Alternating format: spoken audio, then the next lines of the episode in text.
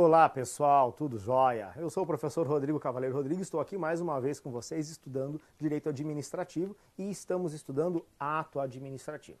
Na aula de agora a gente vai falar sobre a classificação dos atos. Está aqui então o nosso tema, Ato Administrativo, classificação. E olha, vamos direto aqui ver uma definição interessante sobre classificação para a gente falar sobre isso daqui, pessoal.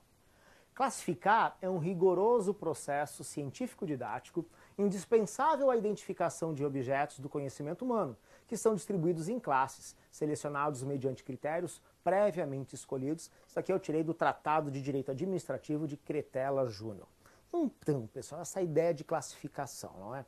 é eu lembro, assim, eu tenho uma lembrança bem distante da minha época lá de segundo grau, que eu sou velho, né, gente? Né, o atual ensino médio no passado longínquo era chamado de segundo grau. Eu num professor de biologia explicando pra gente, né, a classificação dos seres vivos, né, que lá na Grécia antiga os filósofos gregos começaram com essa ideia, não lembro se Aristóteles ou Platão, um deles começou com essa ideia de querer classificar as coisas. Na verdade, a classificação é um recurso, como diz aqui o Cretela Júnior, um recurso didático ele é muito bom, muito importante, justamente para estudarmos melhor. Nós classificamos, estabelecemos as naturezas de cada elemento, agrupamos, separamos e estudamos de forma facilitada, certo? No entanto, o ato de classificar, como alerta aqui Cretelo Júnior, tem que ser rigoroso, ele tem que ter uma natureza científica. Infelizmente, e isso aqui nas ciências humanas a gente percebe muito, né? Dá a impressão que a galera das ciências humanas, nós aqui, né, por exemplo, profissionais da área jurídica, esquecemos do método científico. E olha, dependendo do livro que você pega, tem cada classificação completamente maluca que você se pergunta, meu, qual é a finalidade disso daqui, tá joia? Infelizmente, algumas classificações, não só aqui do ato administrativo, mas em de vários, vários ramos do direito, são completamente inúteis para a vida prática de um jurista, de um técnico, de um analista, de um auditor, o que for.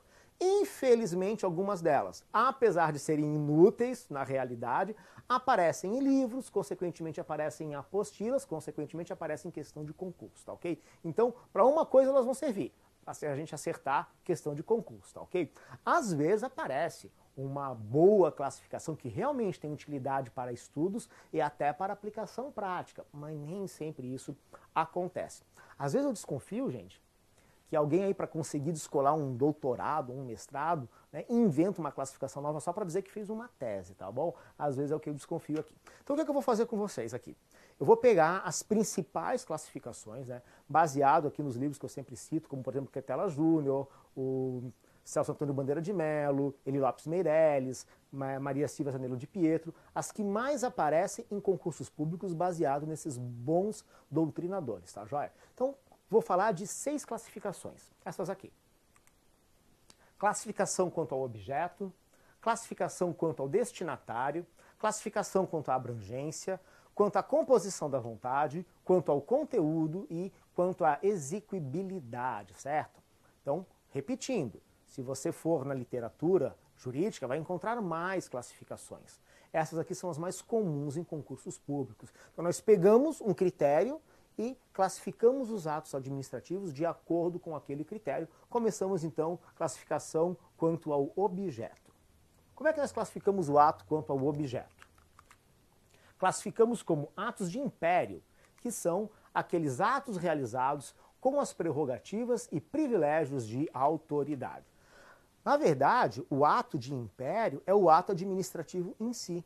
Porque a característica do ato administrativo, pelo menos da maior parte deles, é ter essa coercibilidade. Inclusive, a gente viu isso nos atributos do ato administrativo. Ter a imperatividade, a coercibilidade, ou seja, a força do Estado, a supremacia do interesse público em relação ao interesse privado. Portanto, o que a gente chama de ato de império a ideia vem de imperatividade, tá? Não significa império no sentido monarquia, e sim no sentido imperatividade, coercibilidade, é o ato administrativo realizado com prerrogativa e privilégio de autoridade, ou seja, com a supremacia do interesse público em relação ao interesse privado. Diferentemente são os atos de gestão. Os atos de gestão são aqueles praticados em situação de igualdade com os particulares. Esses atos possuem uma natureza contratual, negocial quase. Ou às vezes, às vezes negocial mesmo, certo? Então, por exemplo, O procedimento de licitação é formado por atos administrativos que possuem naturezas de ato de império, sim. Porque a comissão de licitação, bem como as outras autoridades envolvidas no processo de licitação, atuam de acordo com a lei e de acordo com as suas prerrogativas. No entanto, no final da licitação, nós escolhemos a proposta mais vantajosa de contrato, certo? A partir dali, eu convido aquele vencedor da licitação para contratar. Dali para frente eu tenho atos de gestão, porque são atos negociais bilaterais, natureza contratual. Então, bem diferente né, o ato de gestão do ato de império. E daí, por fim, aqui temos atos os atos de expediente, tá? que são atos simples, atos de mera rotina interna. Olha, nem é, às vezes, alguns doutrinadores dizem que nem são atos administrativos, tá? Aqueles meros despachos, não despachos no sentido de decisão, mas sim no sentido apenas de carimbar e determinar o segmento de um papel, de um procedimento, tá ok? Atos que estão ali apenas para as rotinas internas, como o próprio conceito indica, tá ok? Que são os atos de mero expediente. Legal, pessoal? Então vamos lá, continuando aqui a classificação do ato administrativo, agora os atos quanto ao destinatário. Eles podem ser atos gerais, que são aqueles expedidos sem destinatários determinados, e os atos individuais, aqueles que dirigem-se a destinatários certos, criando-lhe situação jurídica particular. Então vamos lá. Por exemplo, o edital do concurso público. Você está aí estudando, talvez já, já, já tenha um edital aberto aí para o cargo que você deseja, você dá uma olhadinha lá no edital. Esse edital é um ato administrativo geral ou individual? Pensa bem, esse ato foi feito para você ou foi feito para todos?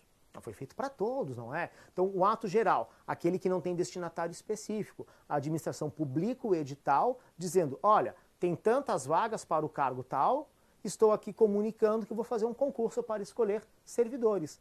Quem quem é, a, a, quem é destinado esse edital? A qualquer um que se encaixe nas suas regras, beleza? E daí vem todo o procedimento do concurso público, você ficou extremamente bem classificado lá no topo, passa algum, passam-se alguns meses e você será nomeado ou nomeada. Legal. O ato de nomeação vai ser publicado no Diário Oficial. Agora, o ato de nomeação, ele é geral ou ele é individual? Ele é individual, porque vai estar o teu nome escrito vai lá, autoridade tal, no uso das atribuições que lhe confere a lei tal, nomeia, daí tem o nomezinho ali, né? Nomeia para o cargo X. Ato administrativo individual. Agora toma o seguinte cuidado. É muito comum a administração pública, por exemplo, tem 10 vagas num órgão público. E no mesmo ato, na mesma folha de papel, tá? Colocar 10 nomes, ou seja, fazer 10 nomeações na mesma folha de papel. Esse ato é geral ou é individual? É individual, porque eu consigo individualizar cada um dos nomes. Por economia, colocamos na mesma folha de papel, né, no mesmo ato formalmente considerado, mas materialmente temos 10 nomeações nesse caso, tá joia? A diferença é essa, o ato geral não tem destinatário específico, o individual sim. Beleza, pessoal? Legal, então, vamos seguir para a próxima classificação. A próxima classificação é quanto à abrangência. Ato, os atos podem ser internos, produzem efeitos apenas na repartição pública, e externos, que produzem efeitos sobre terceiros, interferindo na esfera jurídica destes. Seguinte, moleza, pessoal, vamos lá.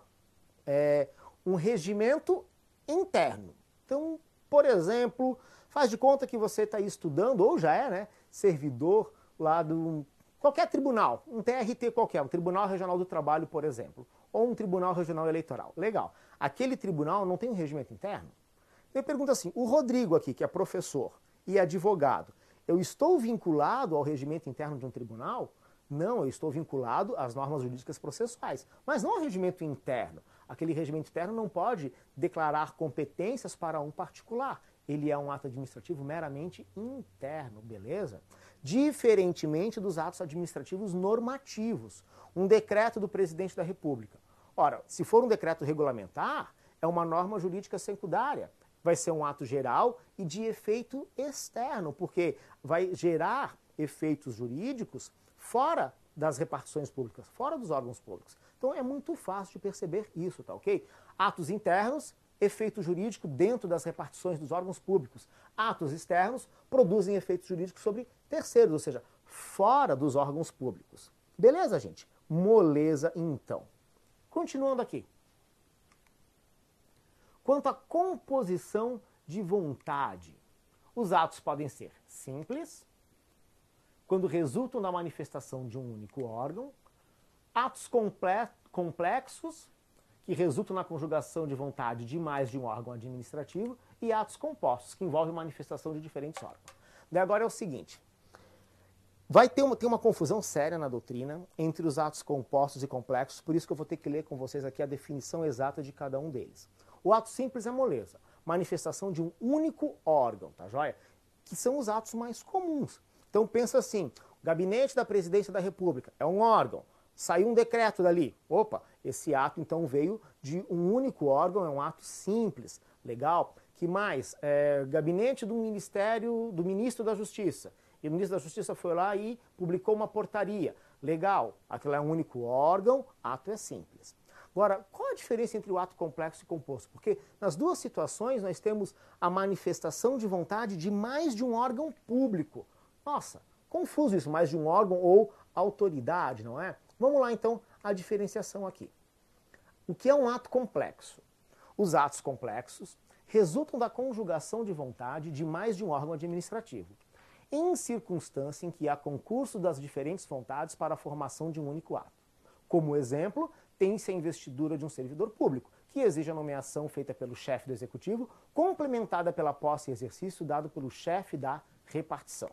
Já os atos compostos envolvem a manifestação de diferentes órgãos, porém, a vontade formadora do ato parte de um único órgão, sendo que o outro fará verificação para tornar o ato execuível. É o caso de uma autorização que depende de visto e de algumas nomeações a cargo da Presidência da República que depende de aprovação do Senado. Pessoal, muito na boa, vou ser sincero com vocês. Eu não consegui ver a diferença. Não só eu, tá? Bons doutrinadores Celso Antônio Bandeira de Mello é um, por exemplo, tá ok? Bons doutrinadores dizem, olha, não tem essa diferença. Não, gente, o pessoal aqui está viajando. Mas há alguns doutrinadores que insistem que há essa diferença sutil. Então, que seria o ato complexo. Mais de um órgão administrativo, não pensa em dois órgãos administrativos, em conjunto manifesta sua vontade para realizar um ato administrativo. Enquanto que o composto, um órgão manifesta a vontade de realizar um ato, o outro apenas verifica. Tá ok? Seria a diferença técnica. Assim, é bom conhecer, para concurso público. Mas na prática, gente, bons doutrinadores chegam a dizer que não tem essa diferença não. Tá ok? Então, fica aqui para vocês, para dar mais uma lidinha rápida aí nos atos complexos e nos atos compostos, tá joia? O que mais que temos aqui, pessoal? Quanto ao conteúdo, quanto ao conteúdo, nós temos, segundo Celso Antônio Bandeira de Mello, os atos constitutivos ou declaratórios. E segundo Eli Lopes Meirelles, nós temos os atos constitutivos, é, extintivos, declaratórios, alienativos, modificativos e abdicativos. Bem, agora é o seguinte, a gente tem que lembrar o que é, que é o conteúdo do ato administrativo, tá, pessoal? O conteúdo do ato administrativo é o seu objeto. Então vamos lá, lembra aí comigo. Quais são os cinco requisitos do ato administrativo? O agente competente, a forma, finalidade, motivo e objeto. Objeto é o conteúdo do ato administrativo o que é que nós encontramos no objeto? A carga de eficácia do ato administrativo. Na verdade, é o ato em si. Então, todo ato jurídico vai produzir um efeito para criar algo, modificar algo ou extinguir algo no mundo jurídico. Na verdade, a propósito, né, esse é o conceito mais clássico de ato jurídico, né, o ato que vai criar, modificar ou extinguir situações, relações jurídicas. O ato administrativo faz isso. Então, essa classificação aqui quanto ao conteúdo leva em consideração esse efeito do ato administrativo, o constitutivo ou declaratório. Um ato constitutivo cria uma nova relação jurídica ou situação jurídica. Exemplo, a nomeação, que é um provimento originário, e todos os provimentos derivados que você estuda lá quando, quando estuda o Estatuto do Servidor Público Civil da União. Tá ok? Então, nomeação é um ato constitutivo, cria uma nova relação jurídica. Agora, uma certidão, um atestado, meramente declara algo que existe e que é de conhecimento da administração pública. Ato meramente declaratório. Os atos declaratórios não chegam a produzir uma modificação no meio jurídico ok? Já o Eli Lopes Meirelles, ele vai apenas é, estender essa análise dos efeitos do ato, né? Então, o ato extintivo extingue relação jurídica, o alienativo permite transferência de propriedade, modificativo, como a gente já falou, altera situação ou relação jurídica, abdicativo seriam as renúncias, tá joia? Então, nada mais é do que classificar o ato de acordo com o seu efeito. Beleza, pessoal? E seguindo aqui, os atos quanto à exequibilidade são perfeitos, reúnem todos os requisitos de existência, validade e eficácia, são pendentes, sujeitos a uma condição ou termo para que os efeitos possam se concretizar, ou então já consumados, produziram todos os efeitos, tornando-se irrevogável e definitivo. Então, pessoal, seguinte, lembra dos três planos de estudo de análise dos atos jurídicos? O plano da existência, o plano da validade, o plano da eficácia. Quando é que um ato existe? No caso agora, um ato administrativo. Quando temos o agente, a forma, a finalidade, o motivo e o objeto. Ele existe. Quando que ele é válido? Todos esses cinco requisitos estão de acordo com a lei. O agente é competente, a forma está prescrita na lei, a finalidade é o interesse público, o motivo é o fato e o direito, o objeto a licitude do seu conteúdo. Tudo está de acordo com a lei, temos um ato válido. Mas por que, que a gente faz um ato mesmo? Para que ele surta, permita a realização de efeitos jurídicos. Legal? A gente vai chamar de ato perfeito aquele que existe, que é válido e que está apto a produzir efeitos. É um ato bonitinho, um ato joinha, tá ok? Então, quando você estiver lá no direito constitucional, estudando lá um dos incisos do artigo 5 que diz assim: a lei não prejudicará o ato jurídico perfeito, a coisa julgada, não é? Então, e o direito adquirido, o que é que é o ato jurídico perfeito? O que existe, é válido e está apto a produzir efeitos jurídicos. Legal? O que é que é o ato pendente? O ato pendente é ato que existe, ato que é válido, no entanto, a sua eficácia está sob condição. Depende de um ato futuro, está sob condição ou sob termo. Tá ok? Então, ele já é, já é válido, já é existente, mas ainda não produz efeitos. É um ato pendente. E o consumado? O consumado é que já produziu os efeitos. Já era. Ele, na verdade, é um ato extinto, tá ok? Já existiu, era válido e produziu os efeitos para o qual foi criado. Essa é a classificação quanto à execuibilidade, pessoal. Legal? Daí está aqui ó, as referências administrativas que eu costumo. Administrativa não, né? Referências bibliográficas que eu costumo citar aqui para vocês. Legal, gente? É isso aí. Foi mais uma aula de direito administrativo. Estudamos então a classificação dos atos administrativos. Até um próximo encontro, pessoal. Grande abraço. Tchau, tchau.